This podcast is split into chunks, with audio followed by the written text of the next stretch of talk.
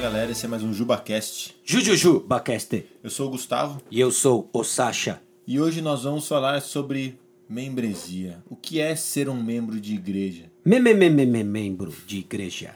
Então, cara, o que significa ser membro de igreja? O que, que significa ser membro de igreja, né? Aliás, é, isso tem sido muito questionado, às vezes nem de uma forma verbal, né? Mas a atitude com que as pessoas vivem, elas questionam a importância de membresia de igreja. E eu até confesso para você que tem sido talvez uma das coisas mais é, recentes ou as últimas coisas que, ah, pelo menos, eu comecei a compreender em termos de vida cristã e até em termos de exercício ministerial, né? a importância da membresia de igreja. Né? Ah, o, o evangelho é o DNA da igreja. Né?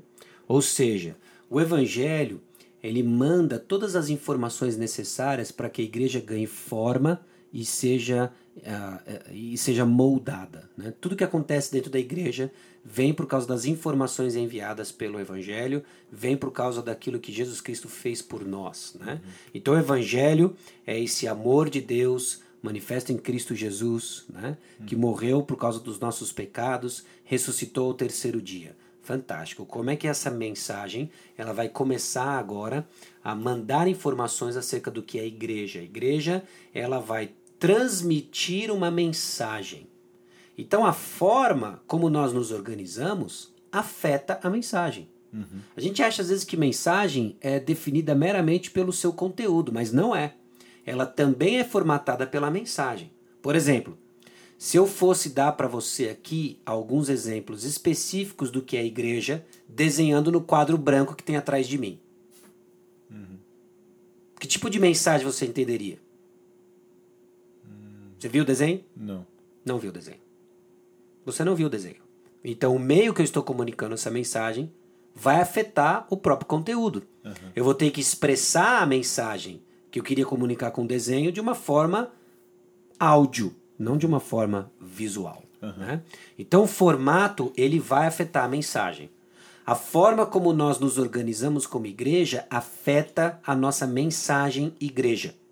E a nossa mensagem é que o Evangelho nos salvou, nos redimiu, nos separou do mundo e nos fez um corpo. A membresia precisa traduzir isso. Então, quando alguém diz que ela não está afim de manter um compromisso de membresia de igreja, é quase o ponto. E não- eu não vou fazer uma abordagem tão direta assim, porque eu acho que isso se mistura muito com uma legítima ignorância né? Do- da doutrina de membresia. Mas é quase o ponto de dizer: então eu não sei se você é salvo. Ô louco, o negócio é pesado, né?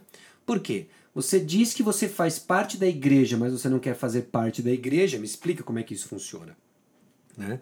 Então, a membresia da igreja, ela é esse compromisso, ah, ela compactua pessoas e sempre ao longo da história foram pessoas que souberam quem está dentro e quem está fora. Então a membresia é a forma como hoje nós praticamos isso no contexto da nossa igreja. Como é que eu sei que alguém está dentro? Ela é membro. Como é que alguém está fora? Ela não é membro.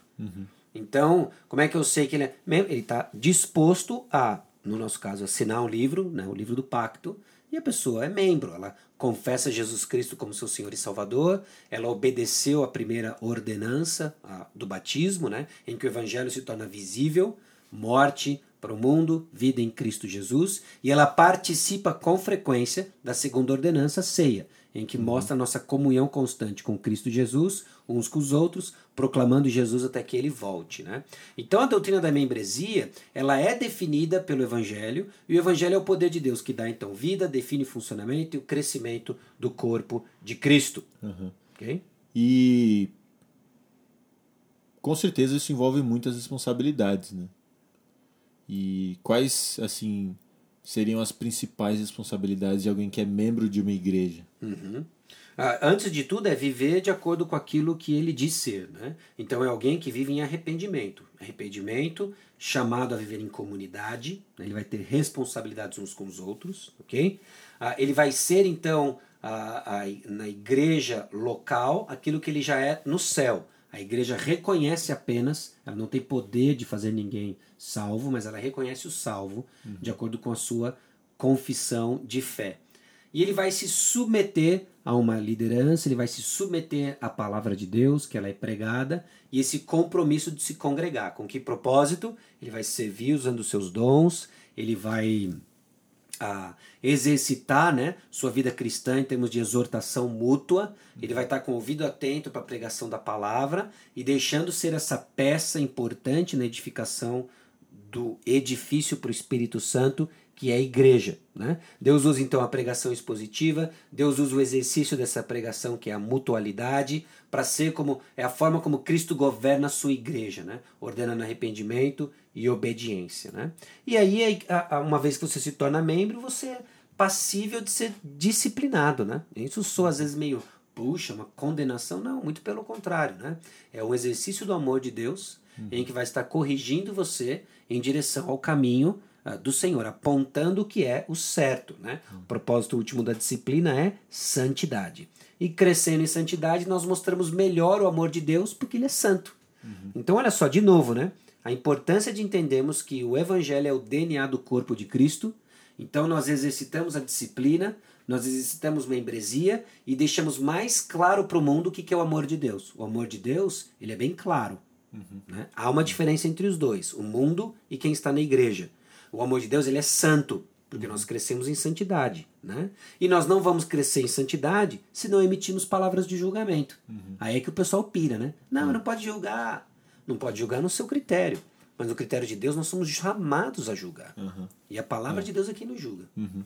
E aí fica muito claro a diferença que assim, a igreja não é um clube, né? Não é um clube. Então, é, existem responsabilidades, né? E isso envolve sacrifícios, né? Sim. Sacrificar a si mesmo para servir o corpo e buscar a edificação do corpo. E algo que assim faz parte, como você já comentou, né, dessa questão da membresia, é o batismo e a ceia, né, que são as ordenanças que Deus nos deixa. O que isso representa e qual o papel do corpo nisso tudo, como a igreja participa disso, né, como isso reflete a mensagem do evangelho. É. Isso aí é bacana, né? São as duas ordenanças, são os dois símbolos da nossa fé que tornam o evangelho visível. Ao longo de toda a história do povo de Deus, nós vemos como Deus estabeleceu símbolos ah, que tornavam visível aspectos da nossa fé. Né? E eram exercitados, de novo, com fé. Eram uhum. exercitados com fé acerca de uma realidade. Né? Então, o que é o batismo? O batismo é essa profissão de fé pública em que eu declaro para minha comunidade de fé que eu morri para o mundo e estou vivo para Cristo. Isso é feito, de novo, em comunidade. Então, é, tem, tem uma série de agentes trabalhando junto ali. Né? Tem um indivíduo sendo batizado. Esse indivíduo que está sendo batizado ele está professando uma fé em Cristo Jesus.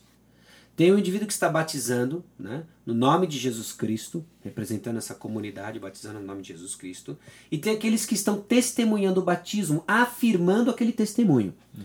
Então, quando nós assistimos um batismo, nós estamos afirmando o testemunho do irmão.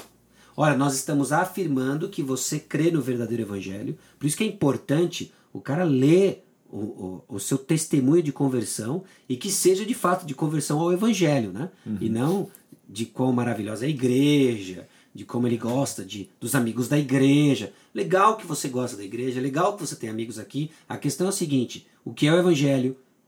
Você recebeu o evangelho, você se arrependeu dos seus pecados, etc. Dito isso, nós estamos atestando a conversão do camarada. Uhum. Nós não estamos fazendo a conversão, nós estamos afirmando a conversão. O cara é batizado, imersão, pá, água, o cara tomou o caldinho, pá, voltou, legal, beleza, o cara é tratado agora como um crente em Cristo. Uhum. Não esperamos perfeição, mas esperamos constante arrependimento. Então esse uhum. é o uhum. batismo. O batismo é a ordenança, então, que marca o início da vida cristã de alguém. Uhum. Ceia do Senhor, né? Ceia do Senhor nós celebramos, tem o símbolo, né?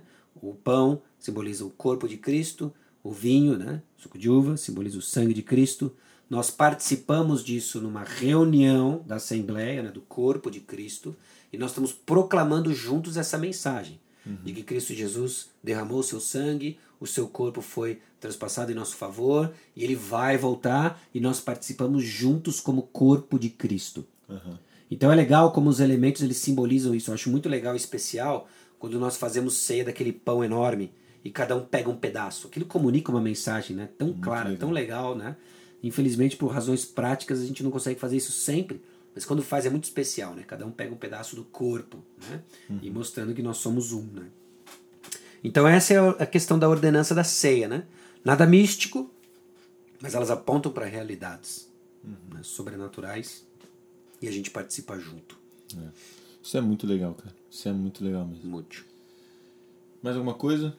Acho que é isso aí, né? Se você ah, está frequentando uma igreja, não tornou-se membro ainda, ah, eu espero que você tenha uma boa razão. É até difícil pensar quais sejam, porque se você está reticente de participar de um corpo, você, possivelmente você viu coisas que não estão alinhadas com a escritura, ou você não quer. Se você está vendo apenas aquilo que são imperfeições de que vão acontecer em toda a igreja, não perca tempo, participe, assuma um compromisso, né? Uhum. Ah, o, o, amor bíblico ele vai pagar o preço do compromisso. É. Então vai ter um custo, né? Faça isso.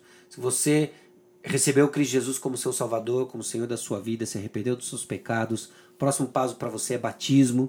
Você confessar isso publicamente é importante. Jesus Cristo disse que é importante. E se por alguma razão você está assim, ah, eu estou em pecado, não vou tomar ceia. O ponto não é que você não fixe, que você fique sem tomar, é que você trate o que precisa tratar, uhum. né? E que você participe desse momento, lembrando o que Cristo Jesus fez por você. Isso aí. É... Acho que é isso, né? É isso aí. Então, beleza. Falou, galera. Esse foi mais um Jubacast. Até o próximo. Su, su, su. Sucesso.